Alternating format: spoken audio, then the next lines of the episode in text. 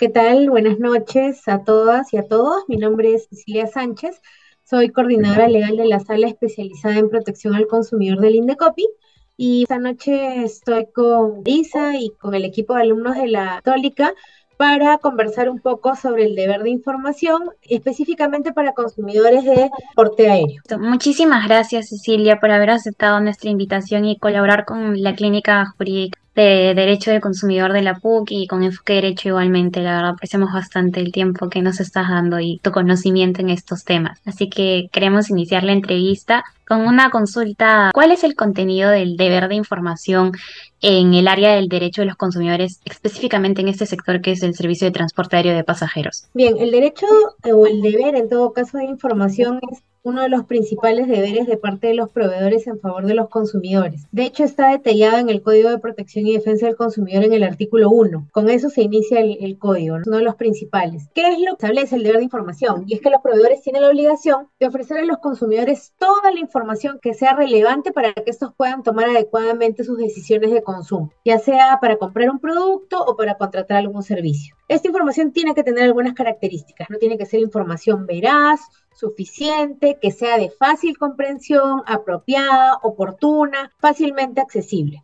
Todo esto para poder corregir lo que es la simetría informativa que existe en una relación de consumo y que siempre se encuentra un poco a favor de los proveedores. Súper importante que esta información contenga características, funciones de los productos y servicios que se ofrecen en el mercado y esta información tiene que ser trasladada a los consumidores de una manera adecuada. Ahora, la información debe generar certidumbre, debe generar certeza y facilitar el comportamiento del consumidor al momento de elegir el producto o servicio que tiene pensado comprar tiene que también trasladar a este consumidor los derechos y obligaciones respecto de los que tiene respecto de un producto o también respecto de un servicio, o las contingencias que podrían presentarse de cara a una posible contratación o una posible adquisición. Finalmente, sobre este tema es importante mencionar que el, el deber de información es un tema bastante dinámico. No es que la información solamente se brinde al comienzo, sino que a través de la relación de consumo, si es que existe la necesidad de brindar información adicional, esta también vaya complementándose y vaya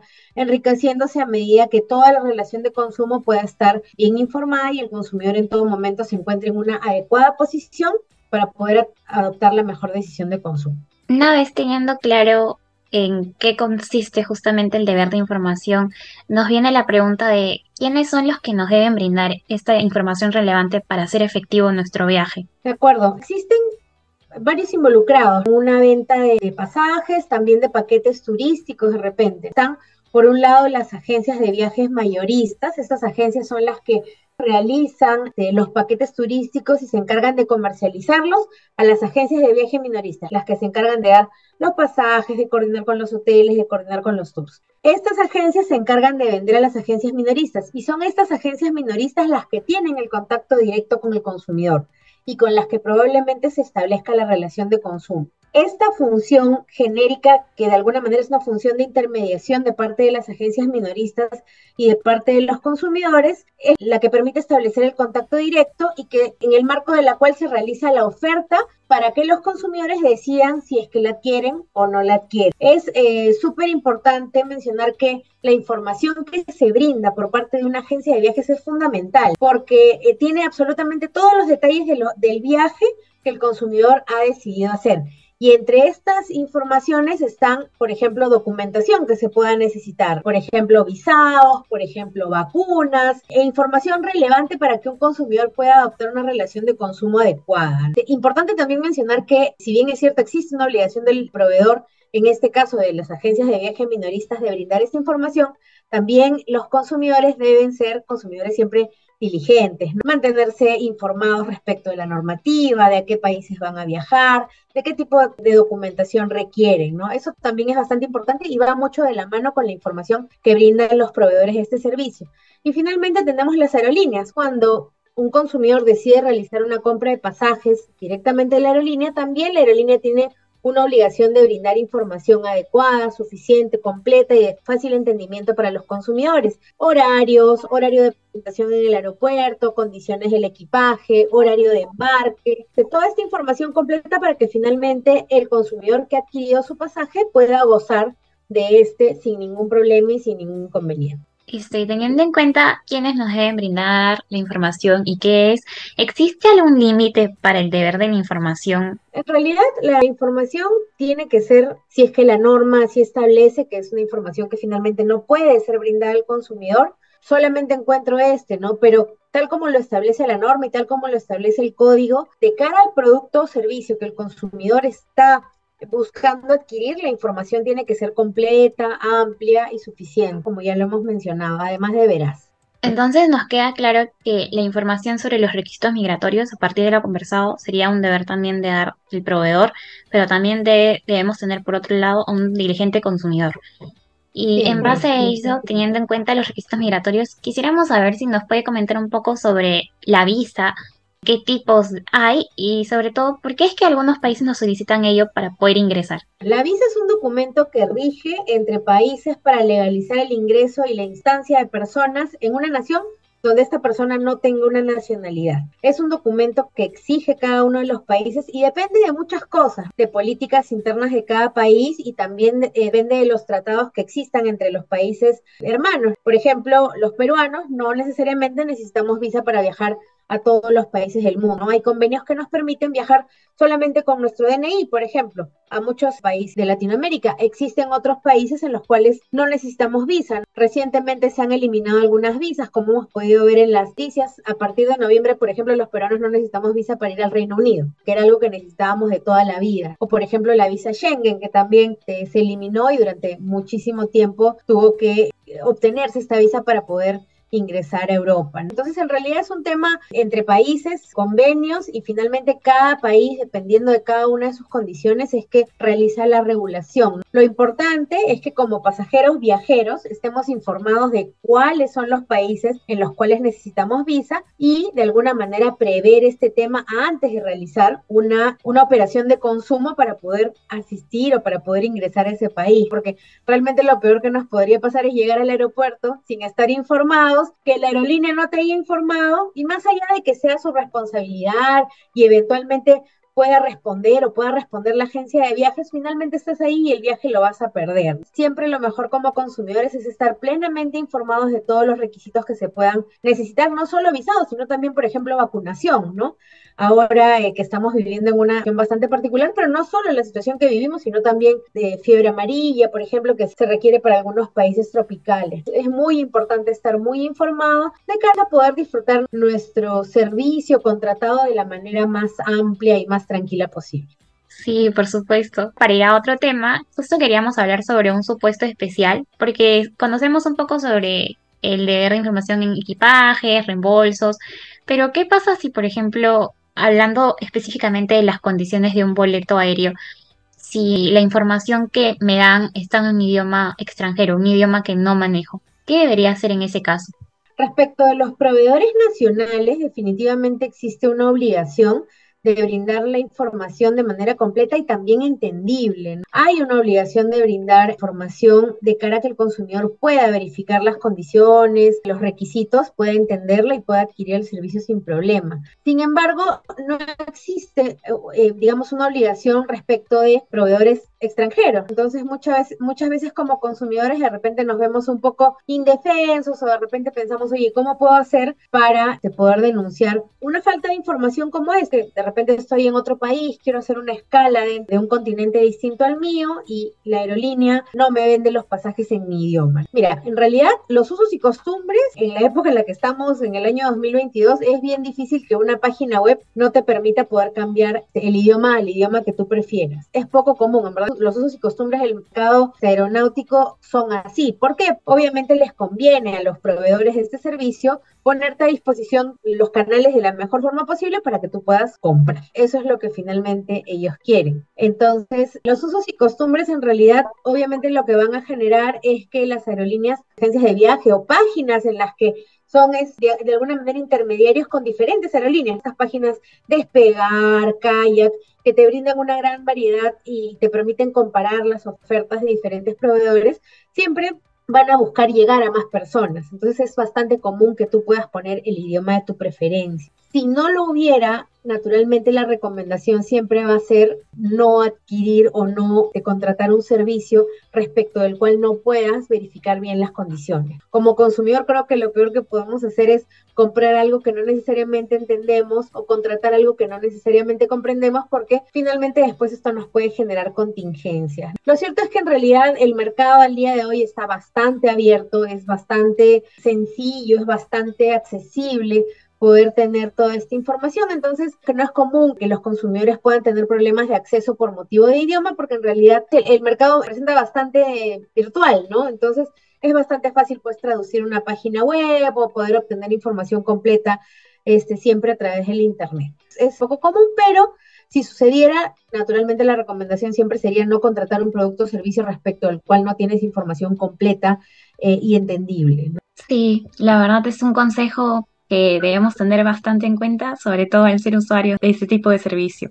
Esas son las preguntas que teníamos para la sección que está relacionada con el deber de información, pero asimismo queríamos aprovechar este espacio para poder hacer una consulta con respecto a una situación que es posible que se pueda dar la posibilidad de que se cierre nuestro aeropuerto. Ha pasado por el tema de la pandemia, que en mucho tiempo el aeropuerto estuvo cerrado, o hace, hace muy poco, también por el tema de algún accidente que pueda haber dentro de las mismas instalaciones. Entonces, teníamos algunas preguntas al respecto de esta situación del cierre del aeropuerto. La primera es, ¿Qué recomendaciones le daría a los pasajeros que han sufrido alguna cancelación de vuelos o reprogramación? Acabamos de vivir un suceso bastante lamentable en el aeropuerto que generó el cierre de este por varias horas. Y bueno, primero mencionar que definitivamente no se puede desconocer que al momento de desarrollar la actividad aeronáutica se pueden presentar hechos imprevisibles que pueden motivar la ejecución diferida del servicio, que este tenga que postergarse o que tenga que cancelarse finalmente. Cierto es que si es que se verifica que las causas de estos incidentes responden a un evento extraño a la esfera de control del proveedor, el proveedor realmente no podría responder por esto definitivamente si es que una aerolínea ha tenido que cancelar sus vuelos como consecuencia del cierre del aeropuerto por un accidente ocurrido en sus instalaciones, no va a haber una responsabilidad necesariamente directa por esta cancelación.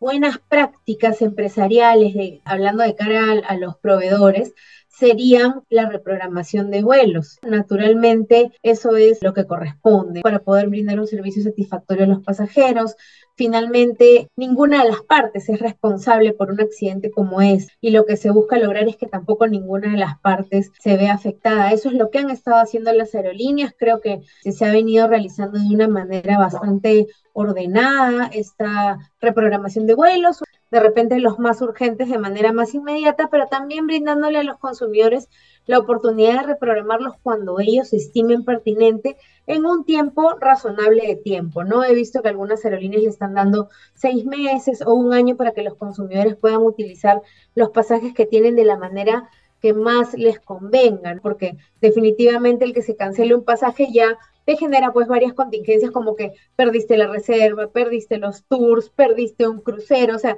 son muchas las cosas que se pueden obstaculizar como consecuencia de un pasaje perdido. Entonces, esa buena política, digamos, de las aerolíneas de darles un poco de libertad a los pasajeros para que elijan la opción, definitivamente es lo mejor. Finalmente, la idea de un proveedor siempre va a ser buscar que sus consumidores se encuentren a gusto y que sigan contratando con él. Entonces, definitivamente esta clase de medidas es, bueno, favorable para, para los consumidores, para los proveedores y en general para el mercado. Sí, por supuesto. También está bastante relacionado con la imagen que quieran dar los proveedores para atraer más clientela. Entonces, tengan esas buenas prácticas empresariales, supongo que también van a atraer a mucho más clientela y a muchos más pasajeros. La siguiente consulta que tenemos es, medio se ha mencionado el hecho de que se debe guardar todas las boletas de los gastos que se estén realizando por parte de los pasajeros que se han visto afectados en, estas cancelaciones o reprogramaciones. ¿Nos podría comentar la importancia que tiene justamente el realizar ello? Siempre va a ser importante que los consumidores tengan la posibilidad de acreditar lo que denuncian si es que finalmente sienten la necesidad de hacerlo así, de denunciar. Entonces, la verdad es que la recomendación de guardar documentación y de poder tener todo lo necesario para acreditar lo que requieren acreditar en el momento que lo estimen pertinente no es una mala recomendación. Sin embargo, la verdad es que la documentación de compras de pasajes, esto es eh, información que no solamente tienen los consumidores, sino que también son enviadas, este, se cuenta con ella a través de diferentes plataformas, de diferentes aplicativos. Mencionar, aprovecha esta pregunta que como ya lo habías mencionado, cuando existe una demora o cuando existe una cancelación, no como consecuencia de hechos fortuitos o de hechos eh, de terceros, sino como consecuencia de eh, algo que sea responsabilidad de la aerolínea, los pasajeros tienen distintos derechos, ¿no? Por ejemplo, cuando existen demoras mayores a dos horas y menores a cuatro horas, pueden tener un refrigerio, una llamada telefónica, cuando existe una demora que es mayor a cuatro horas y menor a seis, refrigerio, llamada telefónica, alimentos. Cuando la demora sea mayor a seis, refrigerio, llamada, alimentos, una compensación, hospedaje, transporte. Cuando el vuelo se cancela, pues el reintegro del valor neto del boleto, alimentos, hospedaje, transporte cuando corresponda.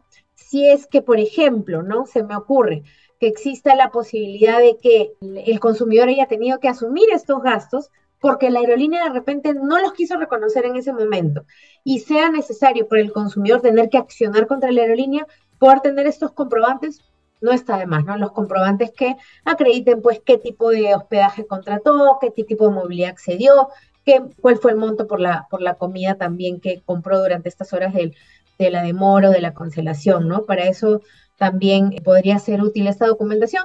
Siempre cuando un consumidor está bien documentado, está bien, no está de más. La siguiente consulta que nos ha llegado, la verdad es que está bastante relacionado con lo que ya hemos ido conversando y creo que también de lo que hemos ido conversando se puede salir la respuesta, pero igual la, la formulo, es justamente que en el caso de que un pasajero de vuelo nacional al final haya optado por trasladarse por otro medio de transporte, tal vez por situación de urgencia, ¿tiene derecho a la devolución del monto del pasaje aéreo?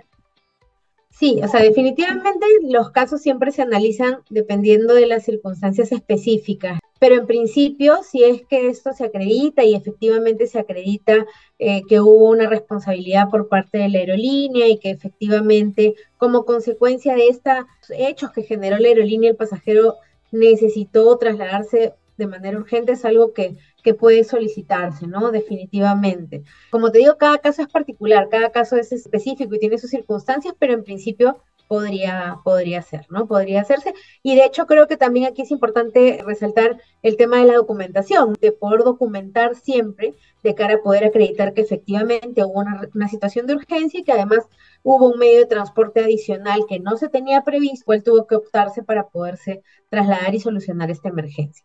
Listo, y como última consulta, ya para cerrar con este segmento, es si los pasajeros han recibido por parte de la aerolínea un número para poder contestar o comentar la situación justamente que le han cancelado, que no, no ha recibido la reprogramación, pero no les llegan a contestar por esa vía, ¿cuáles serían los canales oficiales a acudir y qué procedimiento podrían seguir?